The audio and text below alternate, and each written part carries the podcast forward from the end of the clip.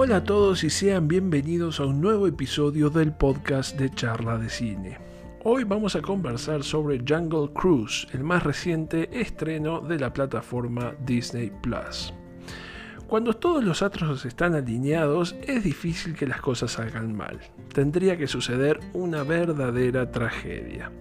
Al frente, Dwayne The Rock, ya no me digan más The Rock Johnson, mega estrella de acción y aventuras del mundo del espectáculo actual, y no hay nadie más grande que él en este momento para esta vertical en particular, que es la de las acción y aventuras. Acompañado por la gran Emily Blunt, otra mega estrella en estado continuo de gracia y en el tope de su carrera, al menos en términos de resultados económicos y de éxito masivo. Detrás, todo el aparato productor de Disney, que al igual que hiciera con Piratas del Caribe, elige tomar una de sus atracciones legendarias de sus parques y hacer la historia y película.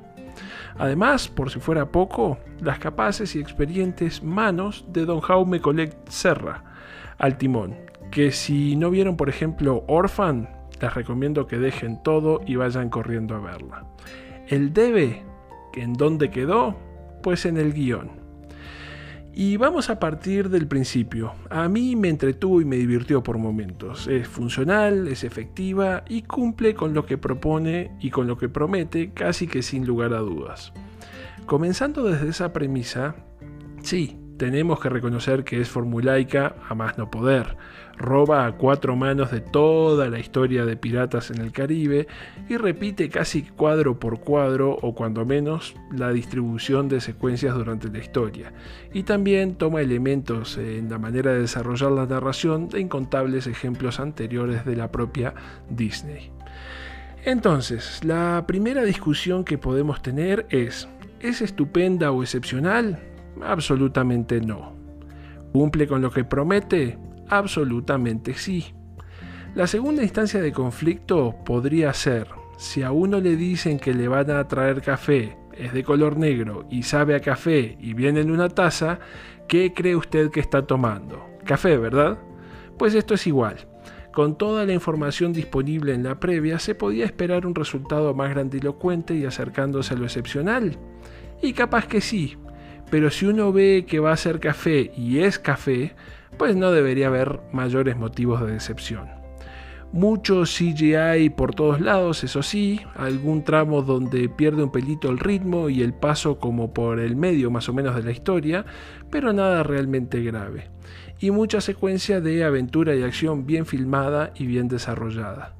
Las dos figuras ultra carismáticas al frente aguantan todo lo que les pongan por delante. El comic relief provisto por Jack Whitehall es una buena selección de casting que cumple sin grandes problemas y los villanos, bueno, sí, mismo recurso que Piratas e igualmente perdidos detrás del kilo de CGI que tienen en todo su accionar. Andan por ahí Jesse Plemons y Paul Giamatti entreverados también, sacándola de taquito y sin transpirar ninguno de los dos. Y para no andar en posibles spoilers, eh, el marco es una aventurera Emily Blunt en los albores de la Primera Guerra Mundial, que anda determinada a encontrar una flor de una suerte de árbol mítico del Amazonas capaz de curarlo todo.